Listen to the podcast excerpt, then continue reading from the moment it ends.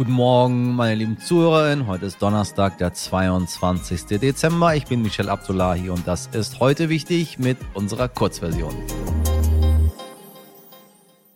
Zuerst das Wichtigste in aller Kürze.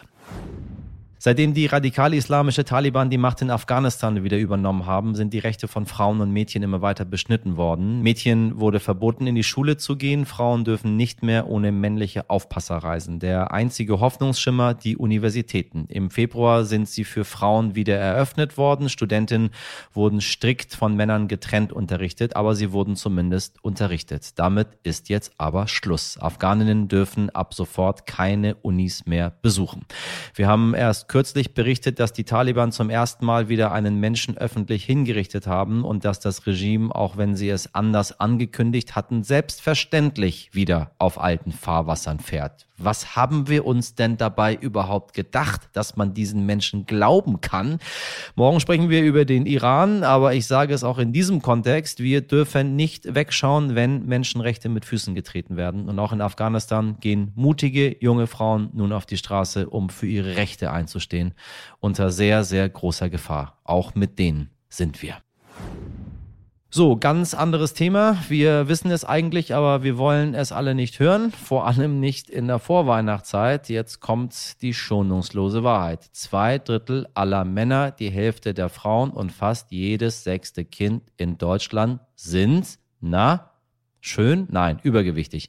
Bundesernährungsminister Cem Özdemir forderte deshalb in der letzten Kabinettssitzung vor Weihnachten, dass es in Betrieben, Kitas, Schulen oder Krankenhäusern künftig gesündere Mahlzeiten geben sollte. Bis Ende 2023 soll eine Ernährungsstrategie beschlossen werden. Essen in Deutschland soll gesund, gut für die Umwelt und bezahlbar sein, sagte Cem Özdemir.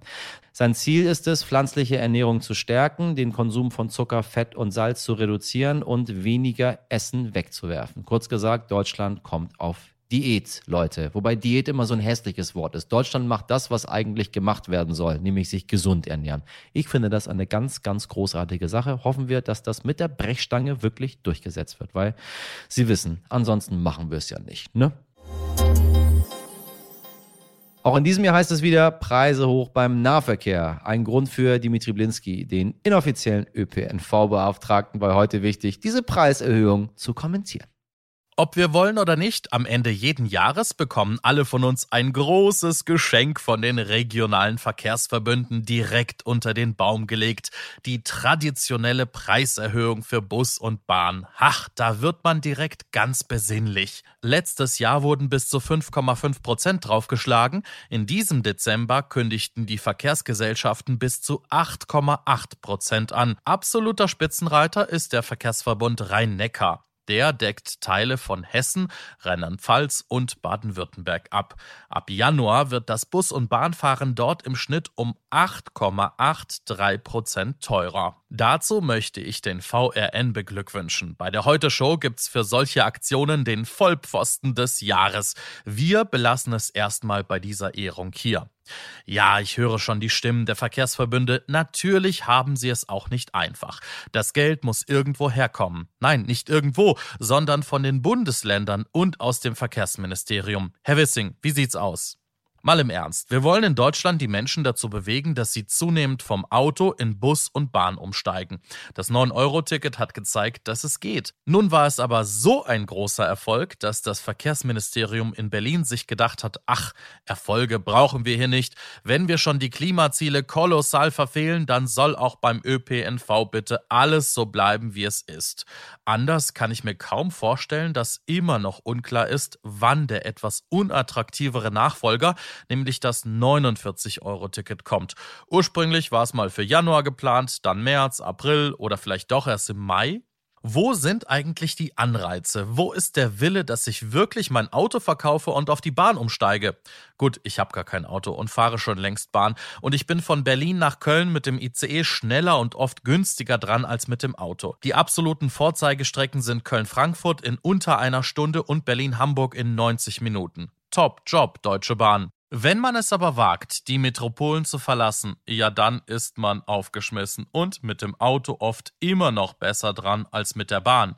Von Hamburg nach Lübeck fährt man für 15 Euro mit dem Zug, zahlt aber nur 11,80 Euro für den Sprit. Da stimmt doch was nicht mit der Rechnung. Das 49-Euro-Ticket wird ein echter Gewinn, zumindest für all diejenigen, die sowieso schon regelmäßig Bahn fahren. AutofahrerInnen, die nur mal gucken wollen, wie es so ist im Zug, locken wir damit wahrscheinlich nicht auf die Schiene. Dafür sind 50 Euro einfach zu viel Geld. Die Berliner Verkehrsbetriebe haben vor kurzem einen Abo-Rekord gefeiert, dank des nur in Berlin eingeführten 29-Euro-Tickets.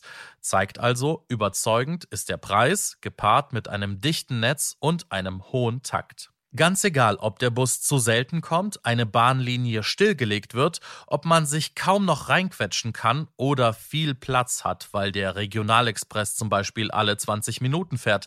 Das alles ist genau so politisch gewollt. Denn die Länder bestellen den ÖPNV und bestimmen, wie oft die S-Bahn nach Buxtehude oder Oranienburg fährt. Der Nahverkehr darf nicht zum Luxusgut werden. Er soll kein Geld verdienen. Die Regierung muss ihn sich einfach leisten wollen denn jeder und jede von uns sollte das Recht auf Mobilität haben. Die Meinung von meinem heute wichtig Kollegen Dimitri. Dieser Krieg macht uns alle ärmer. Dieser Satz trägt definitiv Wahrheit in sich, wenn wir auf die wirtschaftliche Situation unseres Landes in diesem Krisenjahr 2022 blicken. Das weist auch unser heutiger Gast, Kapital-Chefredakteur Horst von Butler, nicht von der Hand. Mit meinem heute wichtig Kollegen Dimitri Blinski schaut er auf dieses Wirtschaftsjahr zurück und wagt Prognosen für 2023 und die sind deutlich optimistischer, als Sie das jetzt vielleicht erwarten würden, liebe Zuhörerinnen. Denn er sagt, es gibt nicht nur Zusammenbruch, es gibt auch Aufbruch. Aufbruch. Und es wird seiner Meinung nach eine schmerzhafte Anpassung werden, aber es wird zumindest eine geben. Wie die aussehen könnte, wie es um unseren Arbeitsmarkt in Deutschland steht und warum Luxusgüter gerade jetzt in Zeiten finanzieller Not heiß begehrt sind, erzählt er in unserem großen Jahresrückblick Wirtschaft. Horst, ich grüße dich. Guten Morgen. Hallo. Schön wieder hier zu sein. Danke für die Einladung. Ja, gerne. Wir wollen heute mit dir auf das Jahr zurückblicken und zwar, was die Wirtschaft angeht. Ähm, es ist ja wahnsinnig viel passiert in 2022. Die Ausläufer der Pandemie, der Krieg in der Ukraine. Aus deiner Sicht, ähm, wie hat das alles die deutsche Wirtschaft in diesem Jahr geprägt? Das war schon ein historischer Schockmoment und äh, wir haben ja sehr viel geredet in diesem Jahr über äh, Deutschlands Abstieg, den Ver äh, Verlust unseres Geschäftsmodells, äh, über einen generellen Wohlstandsverlust. Also dieses geflügelte Wort, dieser Krieg macht uns alle ärmer, das hat schon dieses Jahr geprägt. Es war ein großer Kampf ähm, für, unsere, für unsere Wirtschaft.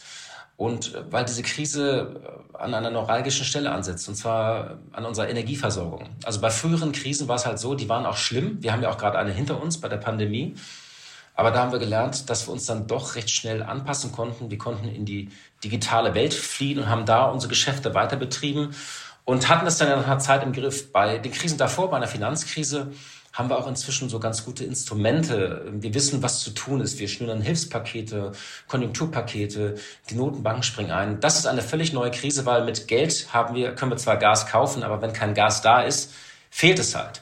Es war ein, ein, ein großer Schock für unsere Energieversorgung, weil, ähm, also nicht nur für Deutschland, für ganz Europa, der doch sehr existenzielle Sorgen bei vielen Menschen hervorgerufen hat. Ähm, ja, wie bezahlbar bleibt Energie, wie bezahlbar bleibt Benzin. Ähm, es hat viele Selbstständige getroffen, die Bäcker und Metzger und ja, ich mache so am Jahresende gerne immer, immer so meine Augen zu und lass noch mal so alle Gestalten des Jahres so an mir vorbeiziehen, wie in so einem großen Karnevalszug oder Trauermarsch.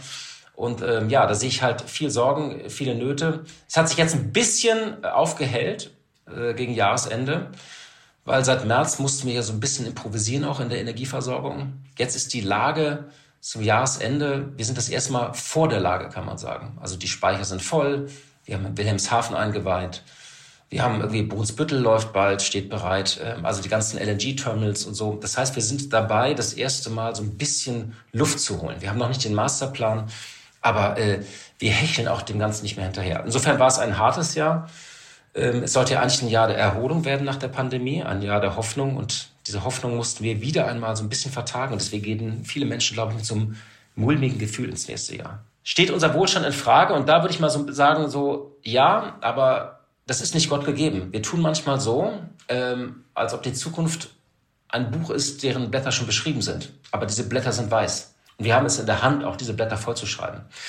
Und deswegen möchte ich auch so ein bisschen Hoffnung machen. Äh, die Pandemie hat äh, gezeigt, dass ähm, die große Anpassungsfähigkeit von vielen Unternehmen und Firmen, auch dass sie sich wandeln können. Es wird diese Anpassung auch jetzt geben, die wird schmerzhaft, es wird auch Pleiten geben, es werden Jobs verloren gehen und tatsächlich eine Energieversorgung, die drei oder viermal so teuer ist äh, wie jetzt, äh, wird dazu führen, dass eine bestimmte Produktion energieintensiv, ich weiß es nicht, Glas, Chemie, äh, Keramik, dass das in der Form nicht mehr stattfindet. Aber die Firmen werden sich anpassen. Und ich glaube, diese Kunst der Anpassung, wir unterschätzen die. Die, die findet oft so, der Lärm des Abstiegs ist laut, und, äh, aber es wird sich natürlich adaptiert. Und ähm, dieser, dieser große Schock, den wir erfahren haben, wird auch an manchen Stellen etwas beschleunigen. Wir haben erlebt, ähm, ich war bei einer Firma, Enpal in Berlin ist die, die vermieten Solaranlagen. Äh, ich habe den im März getroffen, hat der Gründer Mario Kohli mir gesagt, unsere Ex Nachfrage explodiert gerade. Und äh, die haben jetzt gerade gemeldet, dass der Umsatz sich äh, mehr als verdreifacht hat. Das heißt, wir sehen auch neues Wachstum und einen Boom an anderen Stellen. Insofern, es gibt nicht nur Zusammenbruch, es gibt auch Aufbruch.